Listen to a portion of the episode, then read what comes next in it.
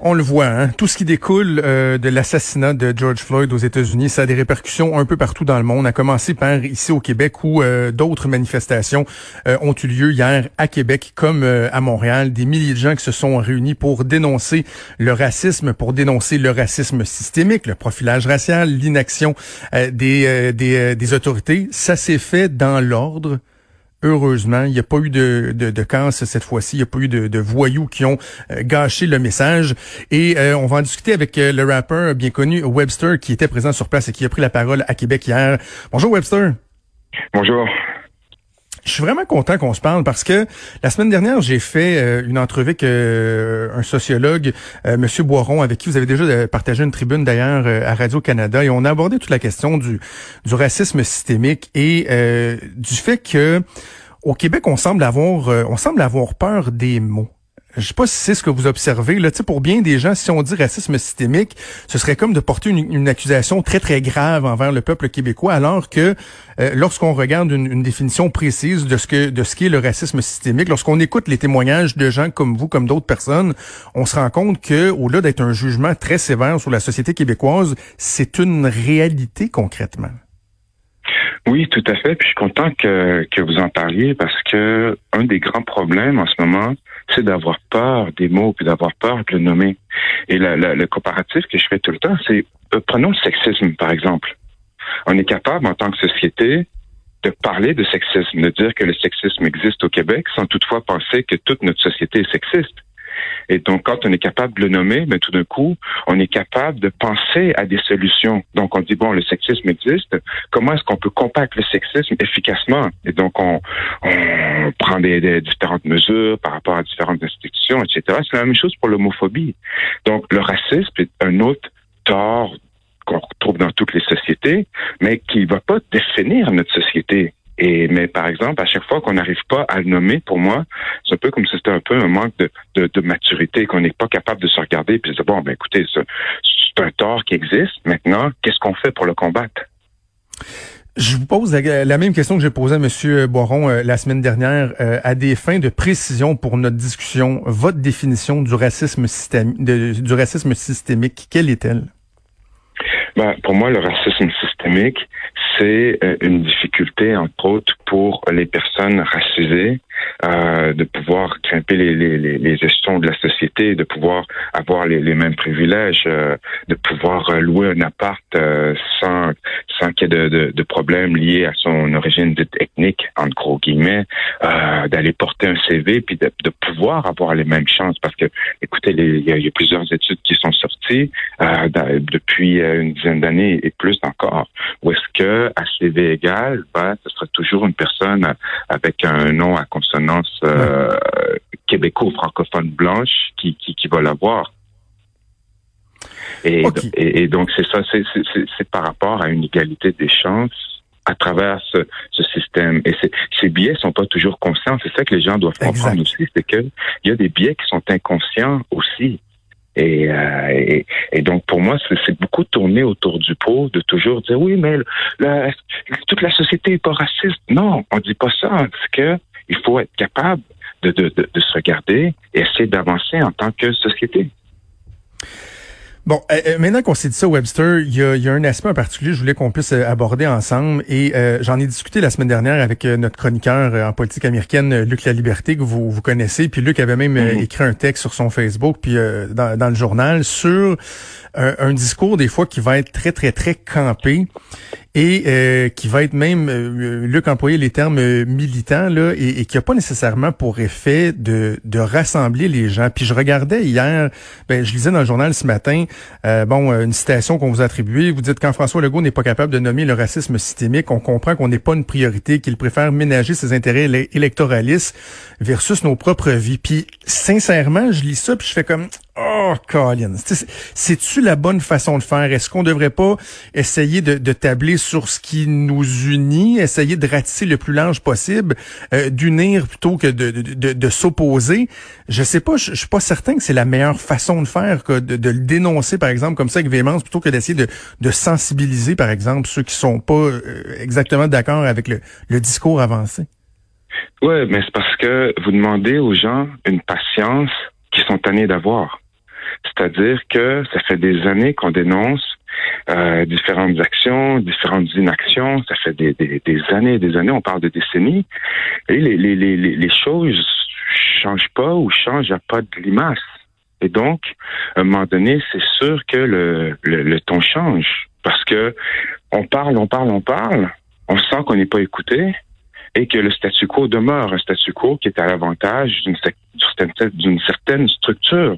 Donc, à un moment donné, on demande aux gens qui vivent ces oppressions-là, qui vivent ces dynamiques-là, de eux-mêmes avoir la patience, puis eux-mêmes de, de, de, de, garder leur calme quand, à un moment donné, il n'y a rien qui change. Donc, encore, le poids du changement est sur le dos des personnes qui, euh, qui, qui, qui, euh, qui sont victimes, finalement, de ces structures-là. Je, je, je, reçois très bien ce que vous dites. Et euh, évidemment, moi, je suis, je suis un Québécois blanc, donc c'est difficile pour moi de, de, de, ne pas être en accord, de ne pas reconnaître cette lassitude dont, euh, dont vous parlez. Mais en même temps, je me dis, bon, là, on a un premier ministre en ce moment, que ça nous plaise ou non, qui a un taux de popularité qui est exceptionnel. on parle de 90% euh, Et là, ce premier ministre-là dit, ben oui, il y a du racisme, mais il s'entend pas nécessairement sur la définition de, de, de, racisme systémique. Mais je me dis, mais pourquoi ne pas en faire un allié puis essayer de, le sensibiliser, de le faire cheminer dans son discours plutôt que, ben, par exemple, de l'amener euh, à se braquer en ayant des propos très, très durs. C'est là où je me demande, même si je comprends le, fond de votre pensée, votre, votre logique, je me demande si stratégiquement, là, c'est la meilleure façon de faire avancer les choses. Ben, écoutez, moi, pour ma part, j'attends rien de, de, de, ce premier ministre-là. Là. Je veux dire, euh, on part pas à zéro. Là. Je veux dire, on part dans le moins avec euh, tout, tout, tout, toutes ces mesures que, que, qui essaie de placer en terre par rapport à l'immigration, etc. Donc, moi, j'attends rien et je m'attends plus de la société civile que de ce premier ministre-là. Puis, je veux dire, si on veut changer des choses, c'est les citoyens qui doivent eux-mêmes s'impliquer par rapport à leur mentalité, par rapport et je parle tous les citoyens de notre société en tant que telle. Chaque personne doit pouvoir voir qu'est-ce qu'elle peut faire, de où elle se situe. Je vais vous donner un exemple. Hier, je marchais dans la rue avec des amis, puis on est passé devant la, la, vitrine euh, d'un disquaire, de disques usagés.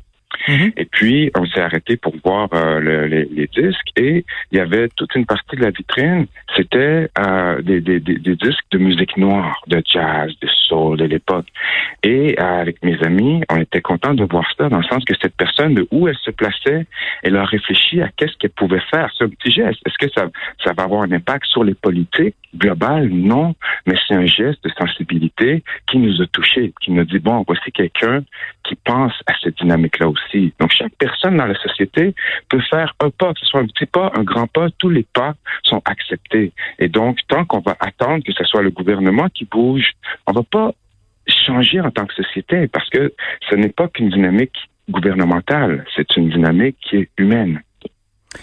Lors de ma euh, discussion avec euh, le sociologue Frédéric Boiron, il y a, un aspect qu'il a mentionné qui m'a euh, qui m'a qui m'a marqué, j'ai envie de dire, et qui m'a plu en même temps. Là, c'est justement parce que dans des situations comme ça, on, peut se poser la question moi, qu'est-ce que je peux faire comme comme individu, en quoi moi je peux contribuer à, changer les choses? Puis Monsieur Boiron parlait de, juste de d'être attentif à nos réflexes qu'on a, ne serait-ce que dans nos discussions qu'on a, où par exemple on va parler d'une personne à une autre personne, puis on va dire ben je, telle autre personne que j'ai rencontré, ben c'est un noir là, ou, ou des fois on va dire ben c'est un gay ou des, des éléments qu'on va euh, ajouter dans notre discours au quotidien qui n'ajoutent rien, qui, qui ne font que marquer une différence alors qu'on n'aurait pas le faire. Puis M. Boron disait, ne serait-ce que de prendre, d'avoir cette prise de conscience-là, que des fois, même si on n'est pas mal intentionné, dans, dans notre discours, dans notre façon de parler, euh, on, on, affiche un certain biais. Juste d'en prendre conscience, ce serait déjà un bon pas de fait.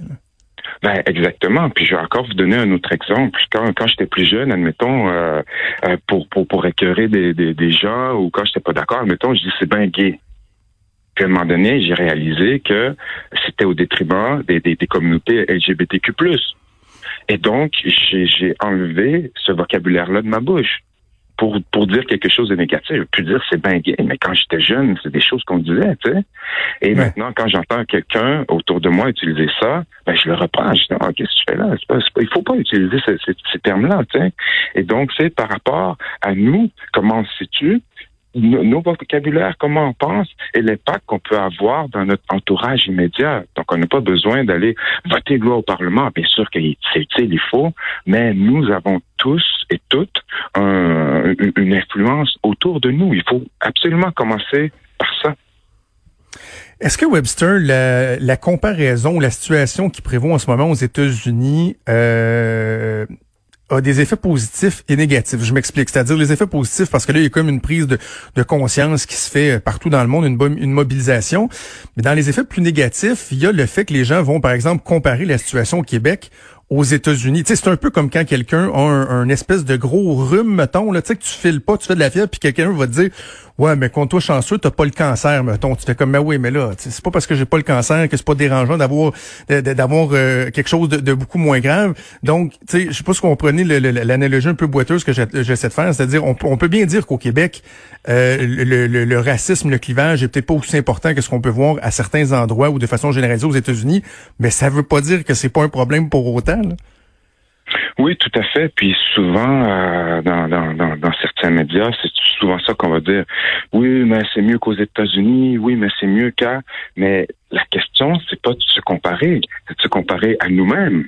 C'est-à-dire de, de, voir quels sont nos enjeux et comment est-ce qu'on peut travailler sur nos enjeux. Parce que c'est facile de dire, ben oui, écoute, euh, c'est pas aux États-Unis, puis on voilà, on, on conserve le statu quo. Et ce que je trouve dommage, c'est que, comme j'ai dit, ça fait plusieurs années, euh, décennies qu'on parle de ces enjeux-là, mais on nous dit toujours ah, ah vous comprenez pas, ah non mais c'est pas comme ça, comme si le, le, le, le ressenti était hiérarchisé, comme si il y avait on, on, voulait nous dire comment on devait penser et comment se sentir, tu sais. Ouais. Et donc je, je pense que l'enjeu se trouve vraiment nous-mêmes par rapport à nous-mêmes en tant que société. Ce qui s'est passé aux États-Unis est un déclencheur, mais on n'a manifestement pas la même histoire que les États-Unis. Mais mhm. on a quand même une, une, histoire propre par rapport au racisme, par rapport à la colonisation, qu'on se doit de, de, de, de, de regarder et de comprendre.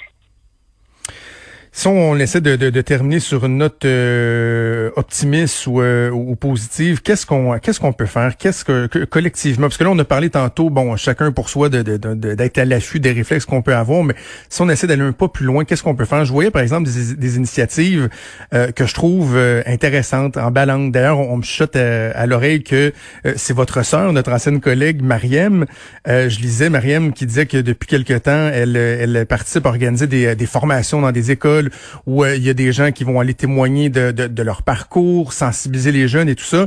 Ça, est-ce que pour vous, c'est le genre d'initiative vraiment qu'on doit multiplier pour essayer d'en arriver à faire enfin changer les choses? Oui, il y a tellement de choses à faire. C'est dans toutes les sphères de la société. Et effectivement, le projet euh, Nouveau Modèle de ma sœur est extrêmement important parce que ça permet de montrer aux jeunes racisés euh, qu'ils ont des, des, des, des, des options, qu'ils peuvent faire des choses. Pour ma part, euh, mon travail se fait beaucoup en histoire. Et j'aimerais qu'on puisse mieux comprendre la présence afrodescendante et africaine ici, que ce soit enseigné dans nos cours. Tu sais, quand on dit que le premier Africain est arrivé à Québec en 1629, ça, ça, ça, nous amène autre part par rapport à l'image qu'on se fait du passé. Donc, tu sais, il y a des initiatives qui sont à faire en histoire, euh, de, du point de vue social, euh, dans le, dans le logement, au, boulot. Il y, a, il y, a, des choses à faire partout et tout le monde peut agir de où est-ce qu'il ou elle se situe. Et à partir mhm. de là, je pense que c'est ça qu'il faut réfléchir, oui, individuellement, oui, en tant que que communauté. Quand je parle de communauté, c'est, admettons, chez les infirmières ou chez les médecins ou XY. Donc, dans ces, poches de société qui, finalement, constituent la société, qu'est-ce que les gens peuvent faire pour se sensibiliser et euh, donner une meilleure égalité des chances? Euh, je termine avec une, question euh, peut-être un peu plus délicate, mais je, parlais dans l'ouverture, en début d'entrevue, de l'importance, à mon sens, de, ratisser le plus large possible, de rassembler le, plus possible. Est-ce que c'était une erreur de la, Ligue des Noirs d'avoir désinvité le chef de police de la ville de Montréal? Bon, une invitation qui avait été faite, qui avait été acceptée. Finalement, samedi matin, ils ont dit, ouais, ben, vous n'êtes pas nécessairement le bienvenu. Puis moi, je me disais, ouf, ben, c'est pas là justement une occasion manquée de dire, ben, regardez, la police va venir marcher avec nous. Comment vous, vous l'avez interprété, ce, changement de cap-là? Non, non, non. Moi, je trouve que c'est bien correct. Puis c'est comme avec avec le go, c'est-à-dire on part pas à zéro. C'est comme si les gens pensaient que on partait à zéro à partir de maintenant. Nous traînons tous un, un, bagage. Et à, Montréal, même, on, on, le sait, à Québec aussi, il y a un problème de profilage racial. La police fait partie de ce problème-là.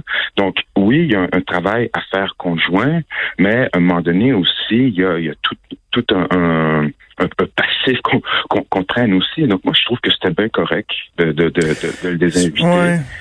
Mais je sais pas si vous aviez vu la semaine dernière les images du shérif au, euh, au Michigan là, qui, a, qui a enlevé son casque, qui a enlevé son bâton, puis qui a dit, qui a dit je vais marcher avec vous et tout ça. Moi, ça m'a mhm. donné des frissons. Je trouvais que c'était beau. je me disais mais pourquoi on peut pas euh, répéter euh, ce genre de, de, de geste-là? Vous trouvez pas, non?